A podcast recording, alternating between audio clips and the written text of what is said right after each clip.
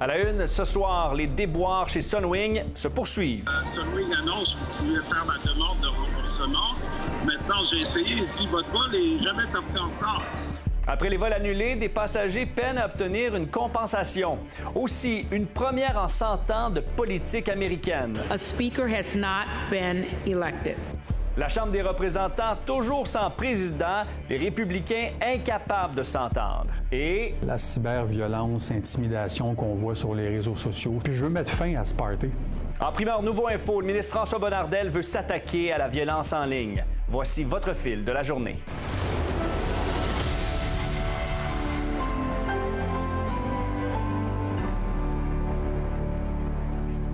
Mercredi. De nouvelles révélations aujourd'hui après le chaos des fêtes dans les aéroports. Vous le savez, des dizaines de milliers de voyageurs ont vécu un cauchemar, d'abord en raison de la météo, mais ensuite en raison de la gestion désorganisée de plusieurs transporteurs aériens. Bien là, on apprend que Sunwing aurait effectué plusieurs vols depuis le sud avec des avions qui comptaient des dizaines de sièges vides, alors même que certains passagers désespérés faisaient tout pour rentrer. Certains passagers ont aussi été laissés dans les mauvais aéroports. On va aller euh, faire le point avec Véronique Dubé euh, qui a suivi ça pour nous. Bonsoir Véronique. Bonsoir, Étienne. Tu as parlé à, à certains passagers qui sont un peu exaspérés, hein? Ben, écoute, euh, tu peux t'imaginer, là, ils sont des milliers ici. Imagine-toi, ton avion est retardé de plusieurs heures. Tu finis par t'envoler, tu veux avoir un remboursement et Sunwing te répond non, non, ton vol est parti à la bonne heure. Alors, c'est le cas de M. Gagné qui est actuellement à Cuba. Donc, heureusement, M. Gagné a conservé ses preuves parce que c'est à lui, hein, c'est au consommateur de prouver qu'il y a eu un retard. Donc, il a conservé les textos de l'entreprise, euh, les factures, aussi des photos. Alors, il va, il compte bien se battre et pour ce faire, il va faire affaire avec Vol en retard qui, ma foi, est débordé d'appels. Regardez, Donc, vous êtes à Cuba en ce moment. Vous deviez partir à quelle heure euh, vendredi? donc euh, mon vol était vendredi passé, le 30 décembre à 6 heures, le vol WG 248 pour Cayo Coco. Et puis à 5h55, euh, j'ai reçu un texto me disant que le vol allait partir à 9h. Quand vous recevez un message, vous suis pas disponible, l'avion est sur le tarmac à 4h du matin. Si vous allez dans un restaurant à Montréal, on vous dit il n'y a pas de cuisinier, il n'y a pas de serveur, un chauffeur de taxi.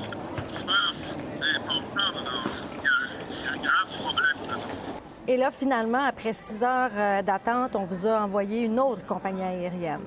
Et j'ai vu euh, ce matin, euh, Sunwing annonce que vous pouvez faire la demande de remboursement. Maintenant, j'ai essayé et dit votre vol est jamais parti en retard.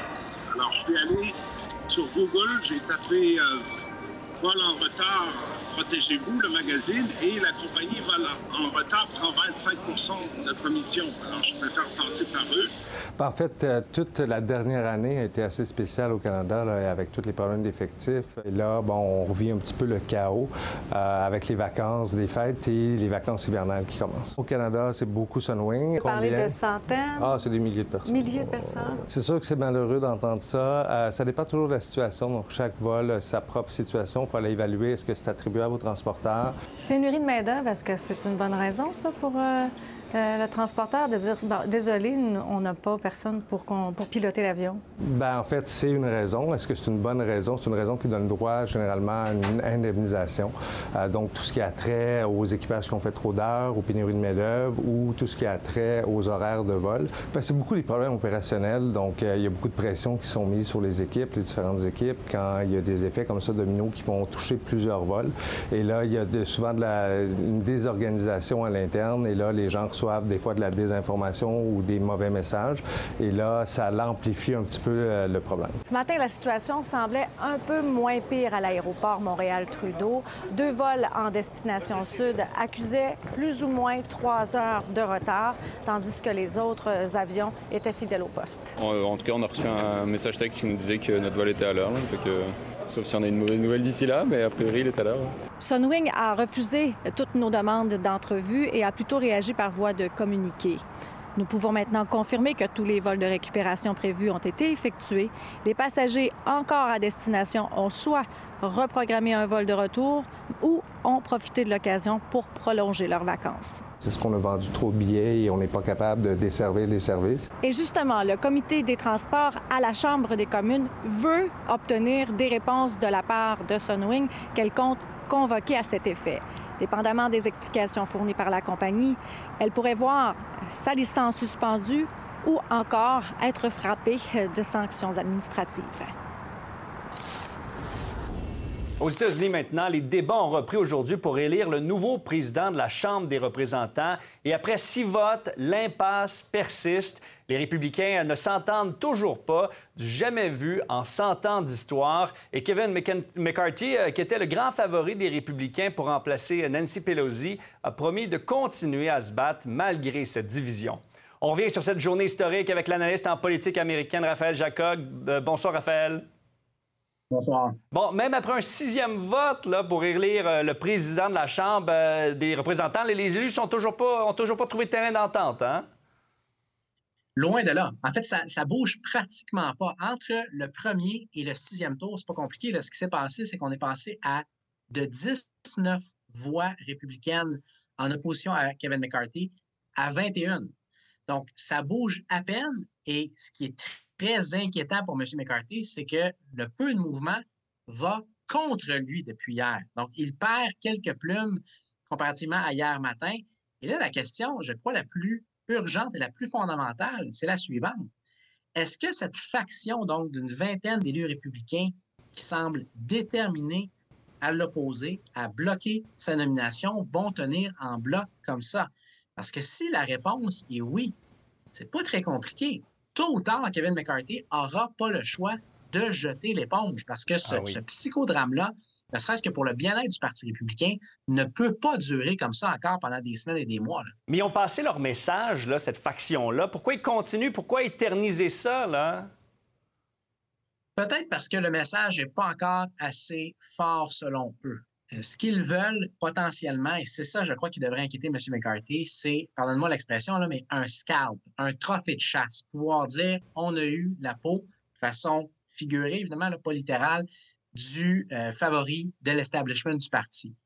Et, je dis que c'est inquiétant, je crois, particulièrement pour M. McCarthy, parce que si c'est ça qui anime cette faction-là, ça veut dire que peu importe ce que Kevin McCarthy peut leur offrir comme concession, et il en a déjà fait des concessions depuis les derniers jours et les dernières semaines à ces élus-là, ça ne les satisfera pas parce que ce qu'ils veulent, c'est, en bon français, le faire sauter ah et forcer le reste du parti à mettre de l'avant une autre candidature. Et soit dit en passant, on se parle de possibles alternatives à Kevin McCarthy. Il faut être très, très clair.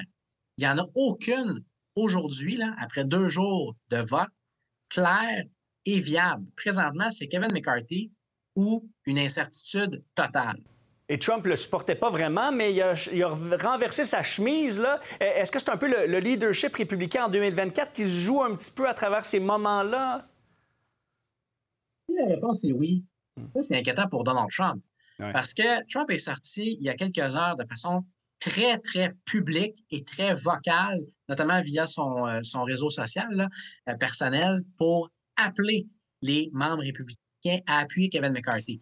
Et entre la sortie de Trump et le, sixième tour de vote qu'on a eu, vous savez combien de nouveaux républicains se sont ralliés à la cause de Kevin McCarthy? Un gros total de zéro. Mmh. Donc, ce que ça suggère, c'est que l'influence de Donald Trump, au moins pour ce qui est de la sélection du prochain président de la Chambre des représentants, est sérieusement limitée au sein du caucus républicain. Et pendant ce temps-là, ben, il y a Joe Biden qui s'amuse un peu de tout ça, mais il a donné un discours remarqué aujourd'hui pour commencer l'année. Qu'est-ce qu'on doit en retenir? On doit en retenir que Joe Biden est le grand gagnant, tout au moins à court terme, de, ce chaos-là du côté euh, républicain, parce que les, républicains d'un côté ont l'air divisés, sont divisés, et en même temps, le président démocrate se rend au Kentucky et est flanqué du sénateur républicain le plus important du pays, pour parler de la coopération entre son administration et des républicains du Congrès, notamment euh, lorsqu'il est question euh, d'infrastructure. Je ne sais pas si on a un extrait qu'on veut faire jouer, mais c'était, je crois, habile au niveau du timing pour l'équipe de M. Biden. Ouais. I believe it sends an important message, an important message to the entire country. we can work together. We can get things done. We can move the nation forward. We just drop a little bit of our egos and focus on what is needed in the country. Et demain, Joe Biden va parler d'immigration, euh, mais on voit que c'est un début d'année assez occupé en politique américaine, en tout cas. Absolument. Et, et, rapidement, pour ce qui est de M. Biden, dans les prochains jours, prochaines semaines, au maximum, on devrait avoir une décision publique de sa part pour ce qui est de sa volonté ou non de solliciter un deuxième mandat. C'est peut-être un début d'année qui va s'accompagner d'un début de campagne présidentielle. Fait qu'on se reparle bientôt, Raphaël. Merci beaucoup. Avec plaisir. Merci. Maintenant, des nouvelles de l'état de santé du joueur des Bills de Buffalo, Damar Hamlin. Son équipe a confié ce matin euh, qu'il récupère bien, qu'elle reste optimiste malgré son état critique. Le joueur de football a été euh, plongé dans un coma artificiel hier à l'hôpital de Cincinnati. Euh, je rappelle que Damar Hamlin s'est effondré lundi sur le terrain après, avoir fait un arrêt cardiaque en plein match. L'équipe médicale a d'ailleurs dû le réanimer à deux reprises, selon ce qu'a révélé son oncle aujourd'hui. I just want to show my gratitude for the medical uh, staff that were on hand because if not for them, my nephew probably wouldn't even be here. And you know, I mean? That, and from the bottom of my heart, I really thank them. And even the people in Cincinnati, man, everyone's been so nice out here. Préparez-vous à l'arrivée d'une nouvelle tempête qui mélangera verglas, neige et grésil, un système qui frappera la province dès ce soir. On fait le point avec le météorologue de Météo Média, Patrick de Bellefeuille. Bonsoir. Bonsoir. À quoi on doit s'attendre, donc? Bien, ça va commencer tout doucement au début de la soirée, euh, probablement quelques flocons par endroit. Pour Montréal même, c'est là où ça devient assez compliqué, c'est-à-dire qu'on prévoit que, euh, oui, on va arriver dans une portion de l'atmosphère où on a de l'air chaud en altitude qui est assez présent pour que là, les précipitations soient pas de neige, mais pas encore rendu à la pluie. Fait là, ça va osciller entre grésil, ça va osciller entre pluie verglaçante. Selon les modèles, euh, ce serait surtout du grésil. Et le grésil a une particularité, c'est-à-dire que pour fabriquer du grésil, il faut qu'on absorbe plus d'humidité dans l'atmosphère que pour fabriquer, par exemple, de la pluie verglaçante.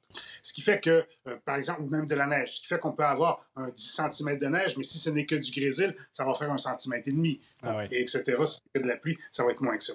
Donc, Montréal est situé juste dans cette zone de grésil-là, tout au sud, vers les secteurs de Cornwall, en se déplaçant vers Huntington, en remontant vers Valleyfield. C'est là où on pense que les précipitations verglaçantes vont être plus importantes surtout au courant de la nuit, fin de nuit, avec euh, peut-être de ce côté un 10 mm. Et sur les routes, ça pourrait donc être, dangereux, là, selon les coins, à partir de peut-être demain matin, c'est ça? Oui, c'est ça. C'est-à-dire que plus on est près de la frontière américaine, plus au courant de la matinée, rapidement, ça va basculer en précipitation liquide et améliorer la situation. Mais c'est sûr que euh, on n'a pas l'élément euh, à rajouter qui est la fonte de la neige. Par exemple, s'il y avait un gros couvert de neige, en plus de ça, ben, la pluie qui tombe dessus fait fondre la neige. Et là, euh, puisqu'on est près du point de congélation, ça peut augmenter le couvert de glace qu'on retrouverait sur la chaussée, sur les trottoirs, etc. Là, on n'a pas cette variable-là, ce qui fait que c'est quand même une bonne nouvelle. Pour, comme je l'ai dit, Montréal, on pense que ça va surtout être du grésil. Puis plus c'est du grésil, moins il y a de chances que ce soit des précipitations verglaçantes. Ah oui. Donc, on va rester sur le grésil. C'est surtout vraiment, comme je vous le disais, Cornwall, vers les secteurs d'Huntington, vers Valleyfield, où là, ça va probablement rester en, verglas plus longtemps. Parce qu'il y en a qui ont été marqués par la tempête de Noël, évidemment, euh, qui, a, qui, a, provoqué bien des pannes, mais là, c'est pas nécessairement un cocktail météo qui pourrait avoir les mêmes conséquences? En fait, la différence aussi, c'était la force des vents. Euh, on avait des vents qui étaient beaucoup plus présents à la tempête de Noël, tandis que là, on parle de vents qui vont souffler autour de 40-50 km à l'heure.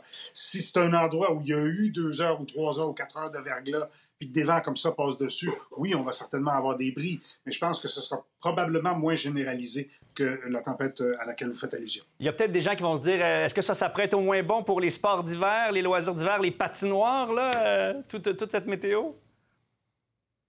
Ben, d'une certaine façon, oui, parce que derrière ce système-là, euh, il y a une bonne euh, arrivée d'air froid. Ce qui fait que dès que le système va être passé, tout ce qui peut être mêlé, fondant, changeant, ou etc., dès que tout ça, ça va être passé, on va se retrouver dans un air assez froid, même voir le retour du soleil, que ça fait un bout qu'on n'a pas vu.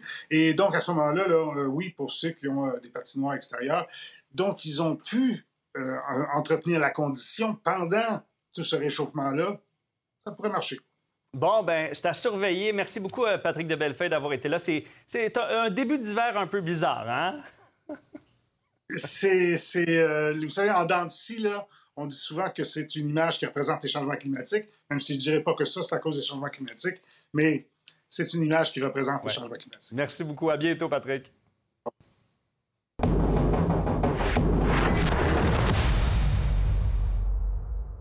Et la crise du verglas de 1998 a mis à rude épreuve le système de santé québécois. Pendant cet épisode, l'électricité euh, pouvait disparaître à tout moment dans les salles d'opération. La situation était particulièrement critique en Montérégie, dans le fameux Triangle Noir. En pleine crise, il y a le docteur Alain Vadeboncoeur, qui est devenu euh, le coordonnateur des services médicaux dans la région, et le docteur Luc Boileau, qui était au cœur de la tempête à titre de directeur régional pour la santé publique de la Montérégie.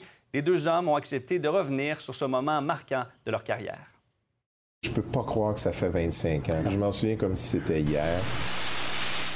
On n'imaginait pas qu'il y aurait ces conséquences-là euh, au début, quand euh, les choses se sont mises à se compliquer. Là, on s'est dit, oh, oh, là, il se passe quelque chose. Dans les premiers, je dirais, 72 heures, c'était simplement d'offrir des services de base. C'est-à-dire quoi? Bien, en Montérégie, il n'y a plus de pharmacie pratiquement qui est ouverte. Il n'y a plus de bureau de médecin. C'est pas comme un magasin de chaussures peux pas arrêter de donner du service pendant deux semaines parce que tu n'as plus d'électricité puis tu n'as plus de communication. Et nous autres, on s'est assuré, par exemple, qu'il y a au moins une pharmacie assez rapidement dans chaque sous-région qui soit disponible. J'imagine qu'il n'y a pas de manuel d'instruction pour gérer une crise verglas. Donc, par où on commençait et quelles étaient vos priorités à cette époque-là? Bien, on avait moins d'expérience qu'on a aujourd'hui dans la gestion des grandes crises. Euh, j'ai rapidement eu des rencontres avec le ministre Jean Rochon, à l'époque ministre de la Santé et des Services sociaux. Je lui ai expliqué qu'on estimait qu'il y avait un risque réel pour la santé des gens, les risques euh, d'isolement encore plus grands, les risques euh, évidemment d'hypothermie. On estimait qu'il y avait au moins 50 000 personnes en Montérégie qui n'avaient aucune vie sociale active, donc qui était seul. Et ça, ça présentait un risque important d'une telle ampleur que nous avons vite généré le fait que chacune des portes en Montérégie devait être vérifiée. Beaucoup, beaucoup de traumatismes avec cette épaisseur de glace. Euh, les gens se, fracturaient un peu partout. Il a fallu créer carrément des unités de soins supplémentaires dans plusieurs hôpitaux. Et là, on parle souvent de 30, 60 lits de plus pour accommoder la demande. La demande était euh, invraisemblable. Dans la deuxième semaine, les, chiffres d'ambulance, par exemple, ont monté à des, des, chiffres jamais vus. Là, c'était pas facile. Les hôpitaux, ils fonctionnaient aussi à l'électricité, puis il y avait des manques d'électricité à plusieurs endroits. On a eu des, salles d'opération qui ont, qui ont fini des opérations avec des, euh, des lampes de poche. C'est à Charlemagne, qui est un énorme hôpital, il fonctionne sur la génératrice pendant un certain temps. La génératrice tombe en panne, la première, mais il y a un backup. Sauf que la deuxième ne démarre pas. Vous comprenez comme moi qu'aux soins intensifs, euh, quand on est sur respirateur, s'il n'y a plus d'électricité, ben, ça veut dire qu'on arrête de respirer ça immédiatement. Et donc, vous imaginez un peu le, le chaos que ça a pu créer. Plusieurs, une dizaine de patients intubés qui ont dû être transférés d'urgence. Comment? Par hélicoptère euh, à Montréal parce que les ponts ne pouvaient pas être empruntés là. Et des opérations, effectivement, le ventre ouvert qui ont été terminées à la lampe de poche. Avez-vous peut-être une ou deux anecdotes ou des moments marquants? Je me souviens qu'on s'arrêtait sur le pont euh, Champlain pour regarder quelques secondes la noirceur totale de la rive sud. on se disait c'était juste à l'époque de, de Maisonneuve ou euh, des premiers qui sont arrivés qui voyaient ça comme ça. Le souvenir que je garde, c'est ça c'est la mobilisation, la solidarité qui était très intense. Personnellement, j'en garde un souvenir très positif. On a gardé des liens très forts entre les gens qui étaient directement impliqués dans les cellules de crise. Probablement qu'un verglas aujourd'hui, on serait capable d'y faire face davantage parce qu'on l'a vécu. À quel point un événement comme la crise du verglas peut vous préparer pour gérer une crise comme celle qu'on a vécue, qu'on vit depuis trois ans maintenant? Dans les deux cas, on a dû travailler en tenant compte de plusieurs dimensions. C'est pas juste le problème très circonscrit d'un virus. Et c'était la même chose pour le verglas. C'est pas juste le manque d'électricité, c'est toutes les conséquences d'une collectivité, d'une société qui doit redimensionner sa façon de fonctionner pendant un certain temps en aidant tout le monde, puis en se disant on va s'en sortir, puis on va s'en sortir le mieux possible. Et vous retrouverez notre dossier complet sur les 25 ans de la crise du verglas sur notre site internet nouveau.info.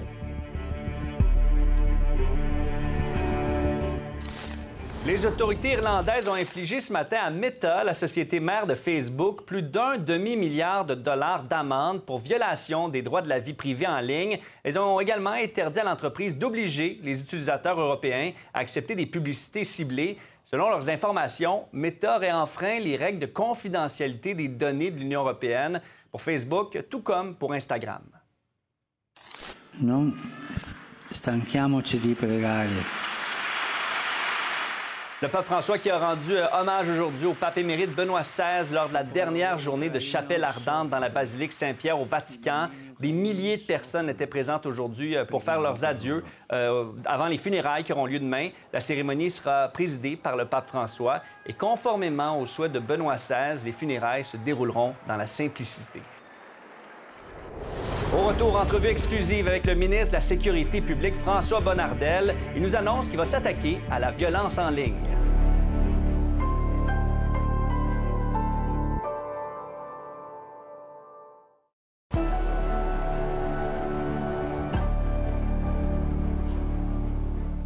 Les derniers mois ont été marqués par euh, plusieurs événements violents, une escalade des incidents armés, plusieurs meurtres et des féminicides. Euh, c'est tout un début de mandat pour François Bonnardel, nouveau ministre de la Sécurité publique. Voici ma rencontre avec le ministre. François Bonnardel, bonjour. Bonjour. En politique depuis maintenant 16 euh, ans bientôt presque 16 ans, une première élection en 2007. Et là, vous étiez ministre des Transports, mais nouvellement ministre de la Sécurité publique notamment. Et vous arrivez dans un contexte pas facile. Euh, à Montréal, une quarantaine de meurtres euh, en 2022. Euh, on n'avait pas vu ça depuis 15 ans. Comment vous expliquez ça? Il est certain que, le portrait de la violence armée est, partie prenante assurément de, ces, de ces chiffres qui ne se sont pas améliorés malheureusement. Il y avait quand même un déclin. On a vu une légère, légère hausse, puis euh, on ne peut pas rester les bras croisés quand on, voit ce constat, sécuriser Montréal, sécuriser l'ensemble du Québec. Et dans ce contexte, on a annoncé euh, des, sommes quand même importantes pour euh, améliorer le nombre ou augmenter le nombre de policiers sur le territoire montréalais. Pas juste des policiers qu'on remplace qui s'en vont à la retraite. 225 de plus, 50 travailleurs sociaux communautaires qui vont faire de la prévention, donc, trouver un équilibre entre prévention et répression. Sur le profilage racial, vous, allez, vous avez porté en appel la décision sur l'interception euh, aléatoire des automobilistes. Est-ce que vous pensez vraiment gagner votre appel là-dessus? Bien, ça, je vais laisser les procureurs euh, dicter, euh, dicter la suite des choses. Ce qui était important pour nous, c'était de continuer de donner l'outil qui est l'article 636 du Code de la sécurité routière, de laisser cet outil aux policiers, accompagner maintenant euh, nos policiers avec des lignes directrices pour le profilage racial. C'est ce que je souhaite faire dans un futur projet de loi qui vont accompagner, qui vont aider les policiers dans leur travail. Mais c'est pas une preuve, ça, qu'il y, a un gros problème. S'il faut implanter des nouvelles lignes directrices, si on veut offrir de la formation à tous les policiers, ça veut dire qu'il y, a un problème qui existe, qui est sérieux. Il est peut-être vrai qu'en amont, voilà quelques années, euh, on s'est peut-être pas assez attardé à cette euh, problématique du profilage. Encore récemment, il y, en, a qui nous disent qu'ils se font, se font harceler par certains puis On le, voit, on le voit juste en termes de formation. C'est quelque chose qu'on va encadrer aussi à l'École nationale de police. C'est quelque chose aussi qu'on doit faire avec les policiers qui sont déjà formés depuis 5, 10, 15 ans, de leur dire, écoutez, le profilage, ça existe. Vous pourriez être euh, vous pourriez, ça pourrait arriver dans, votre travail. Votre prédécesseur, Geneviève Guilbeault, avait lancé une grande réforme de la police. Est-ce que vous allez euh, la continuer, cette réforme-là? On est présentement à élaborer euh, la suite. Je ne oh. peux pas vous en donner plus. Donc, vous la continuez? Ben, oui, oui c'est certain qu'on prend tous les tenants aboutissants de, cette, de, cette, de ce travail et voir de quelle façon on va travailler les différents corps de police qui, sont identifiés à un niveau XY. C'est ça. Parce que du Québec, vous avez la police de Montréal, vous avez la police de Laval, Longueuil, la, euh, Québec et autres. Donc, euh, et autres, ça, c'est les corps de police municipaux. Niveau 1 et 2, comme Samu-Granby, ou de euh, Bromont, et voilà. Et beaucoup de gens disent pour économiser de l'argent, on pourrait les fusionner ou s'en débarrasser. Est-ce que vous êtes prêt à ouvrir cette porte? Là, il y a différentes discussions qui se font à gauche et à droite. Là, je ne m'avancerai pas avec vous aujourd'hui. C'est délicat. Politiquement, c'est très délicat ce sujet-là. Oui, les gens sont, fiers de voir Granby, sont fiers de voir Bromont sur leur véhicule de police. Les gens, à 80% se disaient, nous, on veut garder notre service de police. Et, vous, est-ce que vous voulez les garder? Donc, euh, bien, ça, c'est la décision, de la, décision de la Ville. Moi, ce que je veux, ce que je souhaite, c'est leur donner des outils euh, pour les accompagner le plus possible, mais il reste quand même que la décision finale appartient euh, à chaque conseil municipal et maire et mairesse. On ne tordra pas un bras à personne. Quel genre de police on veut pour le Québec? Il y en a qui disent que les policiers sont éloignés du citoyen. Fadi Daguerre, à Longueuil, par exemple, il veut rien euh, il a réinventé un peu la police à sa façon. Là, il va être à Montréal avec le SPVM. Est-ce que c'est ça votre vision d'une nouvelle police? Il arrive un événement ou il arrive des événements, les gens veulent voir leur police, ils veulent se sentir en sécurité. Mais c'est quoi qu'on doit changer à ce moment-là? C'est le travail en amont. C'est le travail en amont. C'est malheureusement nos jeunes qu'on perd trop tôt à l'école qui décident par l'appât du gain ou peu importe la décision, qu'à 15, 16, 17 ans, je commence à faire de la petite criminalité c'est ça le travail qu'on a à faire. c'est ça un peu que. Mais c'est un constat d'échec peut-être de la police qu'on avait, non? Bien, il y a eu, il y a eu les, postes communautaires à Montréal. Euh, il y en a qui l'ont essayé ailleurs dans le monde aussi. Mais je pense que l'équilibre à trouver dans les prochaines années, vraiment, quand on, annonce de nouveaux policiers, je crois personnellement qu'on se doit d'avoir un apport de, travail, de travailleurs socio-communautaires sur le terrain. Comment vous abordez 2023? Euh, c'est quoi vos, priorités donc comme ministre? Bien, il reste la violence armée, c'est en haut de la liste, euh, c'est certain. Il y, a, un autre aspect pour moi qui me touche énormément. Puis je pense que les gens vont se reconnaître, euh, c'est la, la, cyberviolence, intimidation qu'on voit sur les réseaux sociaux. Puis je veux mettre fin à ce party. À ceux qui se croient invincibles derrière leur écran, derrière leur clavier, puis qui peuvent insulter, qui peuvent intimider, qui peuvent faire mal, qui peuvent inciter des gens au suicide. Et là-dessus, euh, je souhaite légiférer dans les prochains mois pour être capable de, contrer cette violence et euh, que les gens qui sont derrière leur écran, qui sont derrière leur clavier, se disent, ben Ouais, c'est plus pareil. Je pense qu'on est tous d'accord avec ça. Bonne année 2023, M. Bernardel. Merci, Merci beaucoup. Plaisir. À bientôt. Maintenant, l'Organisation mondiale de la santé s'inquiète de la situation sanitaire en Chine, mais aussi du manque de données sur la COVID fournies par le gouvernement chinois. Ces données sont essentielles pour que l'OMS procède à des évaluations des risques pour la situation mondiale. Et avec le nouveau variant d'Omicron, le XBB 1.5 qui s'est répandu récemment aux États-Unis, il est d'autant plus important pour l'organisme de récupérer le maximum de données. Our concern is how transmissible it is. It does have immune escape like we've seen with XBB. Um, but it is one of another subvariant of Omicron that is in circulation. And the more this virus circulates, the more opportunities it will have to change. We do expect further waves of infection around the world, but that doesn't have to translate into further waves of, of death because our countermeasures continue to work.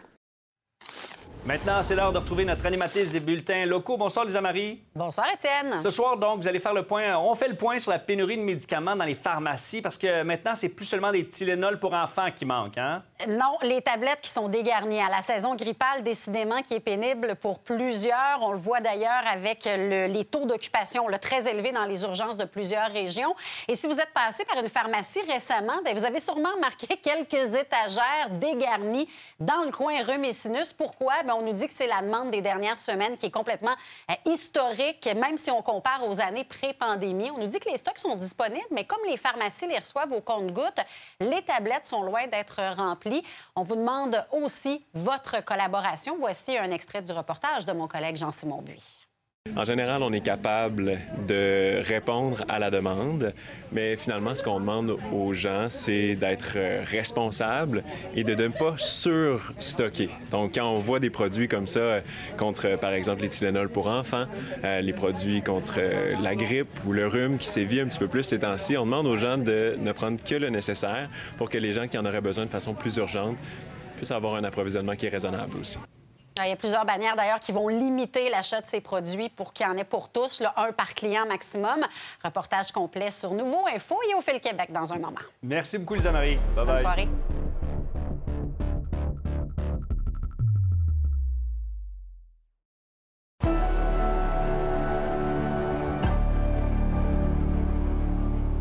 On revient sur l'enjeu de la pénurie de médicaments dont vous parlez il y a un instant. Une situation euh, que vous avez pu constater si vous avez euh, combattu un gros rhume ou une grippe dans les dernières semaines. Voici le reportage de Jean-Simon Buis. Du Tylenol pour nourrissons. Ça, c'est euh, pas mal le produit que je cherchais le plus pendant le mois de décembre quand mon petit gars était malade, qui avait une pneumonie. Puis c'était pas trouvable. Vous savez, il y a une pénurie d'analgésiques pour les enfants dans les derniers mois. Et là, je suis dans l'allée d'une pharmacie, dans les produits contre les, pour les rhumes contre les, les, maladies respiratoires. Puis force est d'admettre qu'il manque encore beaucoup de produits sur les tablettes.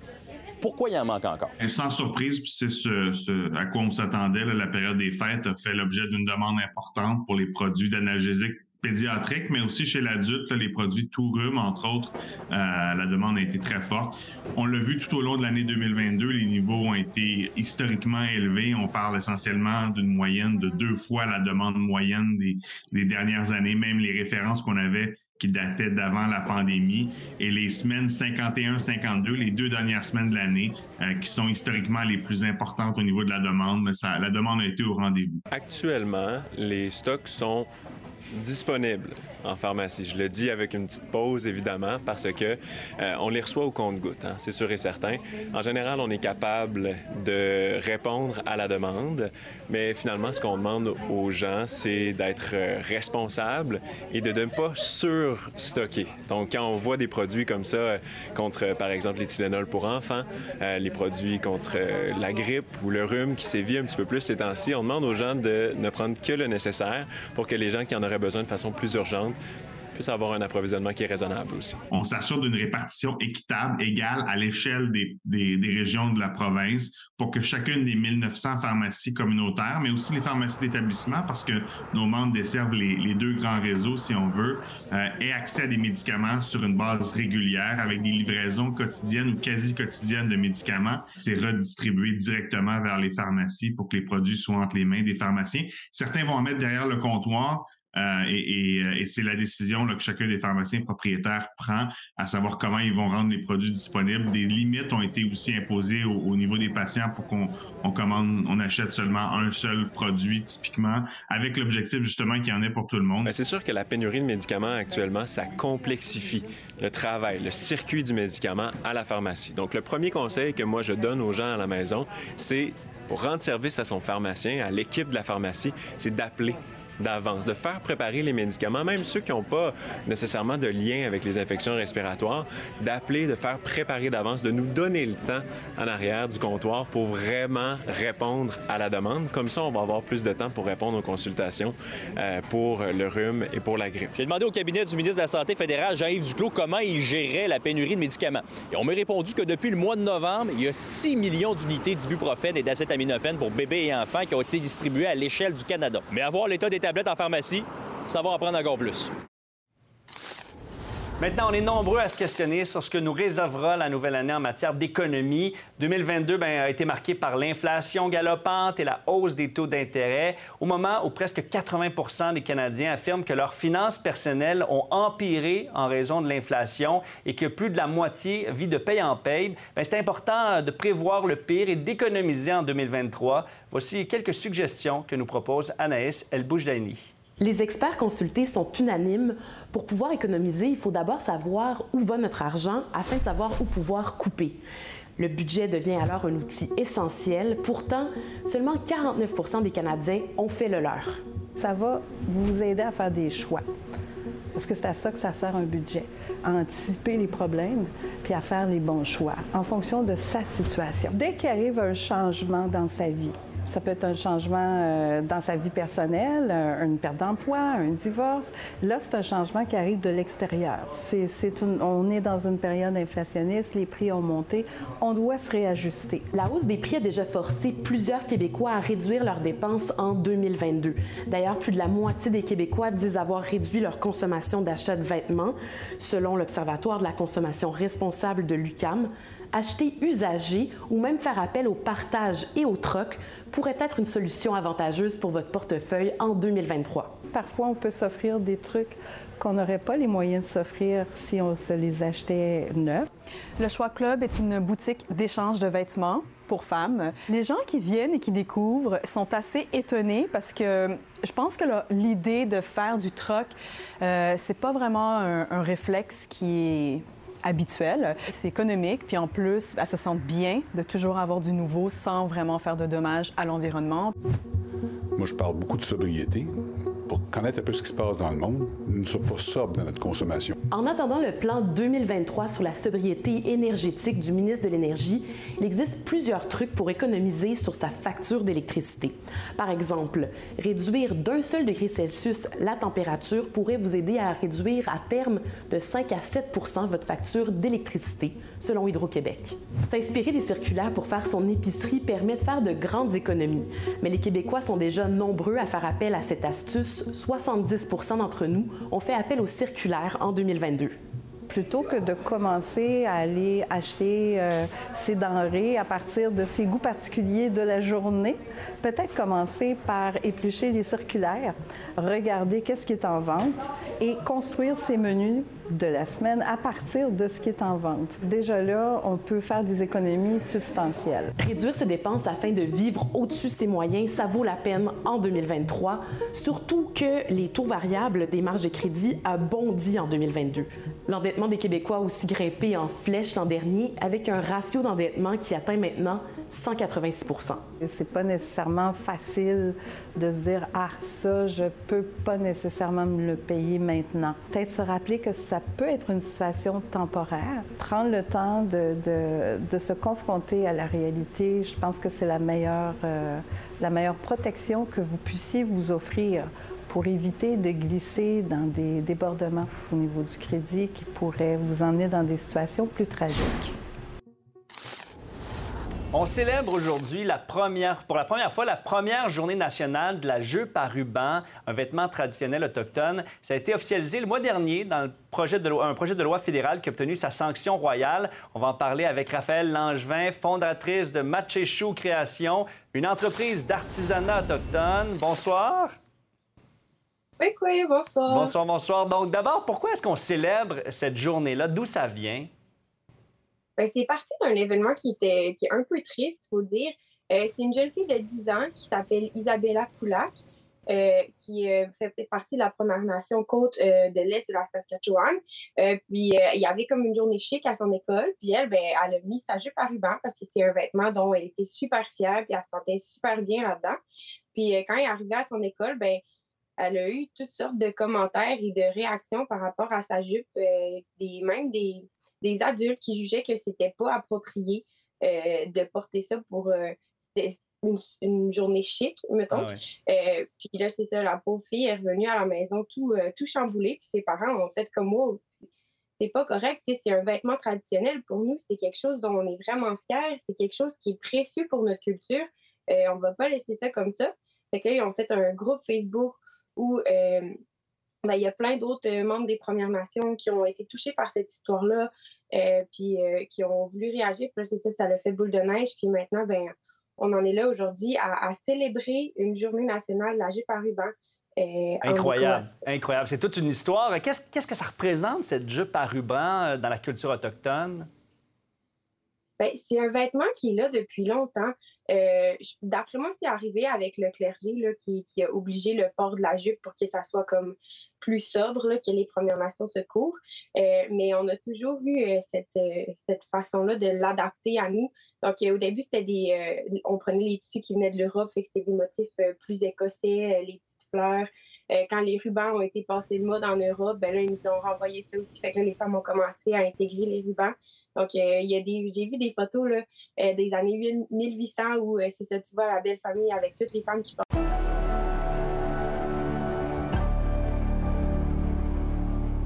C'est aujourd'hui que se déroulent les demi-finales du championnat mondial de hockey junior et on va surveiller ce soir le match qui oppose le Canada aux États-Unis. Pour mettre la table, je joins notre collaborateur sportif Michael Lancette, journaliste au Soleil. Bonsoir, Michael. Bonsoir, Étienne. Est-ce qu'on peut dire que c'est le plus gros test du tournoi pour le Canada? Aucun doute là-dessus. C'est une équipe très bonne, euh, les États-Unis, avec beaucoup de talent en attaque, d'un bon gardien de but, de bons défenseurs, une équipe qui transporte très bien la rondelle, qui n'a pas connu un tournoi parfait, un peu comme le Canada. Le Canada avait perdu son premier match contre la Tchéquie. Les États-Unis ont perdu contre la Slovaquie. Alors, dans ce tournoi-là, ça a été un peu le tournoi de tout ce qui était possible d'arriver. C'est ce qui était, c'est un peu ce qui s'est produit. Alors, c'est une bonne équipe de hockey. Et dans le dernier match, l'équipe canadienne, on a senti que l'échec avant des Slovaques les dérangeait. Alors, défensivement, j'ai hâte de voir comment l'équipe canadienne va rebondir de ce que je pense là, qui a été son pire match défensivement dans le dernier match. Ah ouais, ah ouais. On n'a pas, pas, le choix de parler de Connor Bedard. Euh, il peut encore une fois faire la différence hein, ce soir? Il est extraordinaire, Étienne. Sincèrement, là, euh, il transporte l'équipe sur ses épaules. Il est spectaculaire. Il a marqué de gros buts. Il a 21 points depuis le début du tournoi. Allez, ça, c'est la meilleure performance canadienne de l'histoire pour un championnat du monde de hockey junior. Alors, c'est sûr qu'il peut transporter l'équipe sur ses épaules ce soir. On va l'espérer pour l'équipe canadienne, Étienne, parce que tu peux être bon contre l'Allemagne, tu peux être bon contre l'Autriche, mais si tu pas bon d'avoir des matchs importants, ça serait une petite tâche un petit peu à son dossier. Alors, euh, il, a, sauvé le Canada de la catastrophe dans le dernier match contre la Slovaquie. Il marque de gros buts. On va espérer pour l'équipe canadienne que ça se poursuive ce soir. Bon, on a Connor, mais les États-Unis ont quand même une équipe talentueuse, notamment leur premier trio, hein, qui est assez menaçant. Oui, exactement, avec Logan Cooley, qui a été le troisième choix du dernier repêchage de la Ligue nationale de hockey. C'était ici à Montréal, d'ailleurs. Euh, alors, ils ont de la profondeur, l'équipe américaine, et euh, j'ai hâte de voir euh, à quel point les, les, joueurs, les défenseurs, je le mentionnais, de l'équipe canadienne vont être capables de les surveiller étroitement, de les contenir, parce que c'est une équipe, l'équipe américaine, qui a énormément d'habileté. Alors, euh, la performance du gardien Thomas Milic, elle a été rassurante dans les derniers jours, dans les deux derniers matchs, notamment contre la Suède et la Slovaquie. Alors, lui, là, il va avoir les meilleurs lancers qu'il n'y a pas eu dans ce tournoi-là dans le match de hmm. ce soir. Qu'est-ce qui pourrait faire la différence euh, ce soir, selon toi? Connor Bedard, ça c'est sûr, Étienne. Euh, les gardiens de but. Trey Augustine, le jeune gardien de but des États-Unis, c'est le plus jeune joueur de l'équipe américaine, mais c'est leur homme de confiance. Et tu sais, ce soir-là, l'ambiance à Halifax, ça va être endiablé. Il va y avoir de l'atmosphère, il va y avoir beaucoup de pression sur ses épaules. Alors, c'est sûr qu'une performance de Connor Bedard, il peut faire la différence. Mais à l'inverse, les gardiens de but vont être aussi sous pression. Et on sait déjà que le gagnant de ce soir va affronter euh, la Tchéquie en finale. Hein? Ça, sera pas, euh, ça va être un, adversaire redoutable. Surtout que les Tchèques, Étienne, ont battu le Canada dans le ben premier match. Alors, euh, ça serait peut-être une revanche là, si jamais le Canada gagne son match ce soir. C'est loin d'être fait.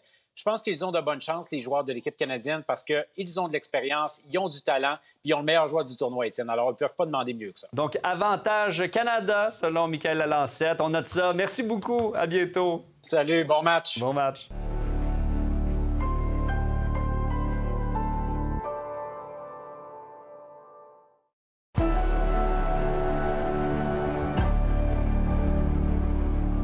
Sabrina te retrouve au 22 ce soir. Bonsoir. Bonsoir, Étienne. Bon, parlons de Cristiano Ronaldo qui a fait un lapsus hein, aujourd'hui. Oui, c'est survenu lors de la première conférence de presse qu'il a donnée avec sa toute nouvelle équipe de soccer, Al Nasser. Et tout de suite, on va l'écouter l'extrait parce qu'il se trompe avec le nom du pays. Football is different. So for me, it's not, it's not the end of my career to come in South Africa. This is why I want to change. And to be honest, I'm really don't worry about what oh là là. Parce que là, il a dit que c'est pas la fin de ma carrière de venir en Afrique du Sud, mais on voit très bien quand même en arrière de lui que c'est marqué Arabie Saoudite. Mais bon, qui n'a jamais fait de lapsus? Je suis la première à en avoir fait plusieurs quand même. On pense qu'on a dit quelque chose, mais finalement, on dit autre chose, on s'en rend pas compte. Puis d'ailleurs, lui, il a vraiment continué de parler euh, tout au courant de sa conférence de presse. Et c'est après qu'on lui a dit, ouais, ah, tu t'es juste un petit peu trompé euh, au niveau du euh, pays. Et d'ailleurs, c'est un contrat jusqu'en juin 2025 de 200 millions de dollars, d'euros. Incroyable. D'après moi, il va, il va, être en mesure d'apprendre le nom du pays. Et au fil 22? Bon, on va revenir sur ce qui se passe aux États-Unis. Euh, c'est super long de trouver un président. Et sinon, euh, aussi le match Canada-Amérique... États-Unis, voilà, je disais les Américains. Merci beaucoup, Sabrina. À ce soir. Voilà, c'est le fil 17. On se retrouve demain. Bye-bye.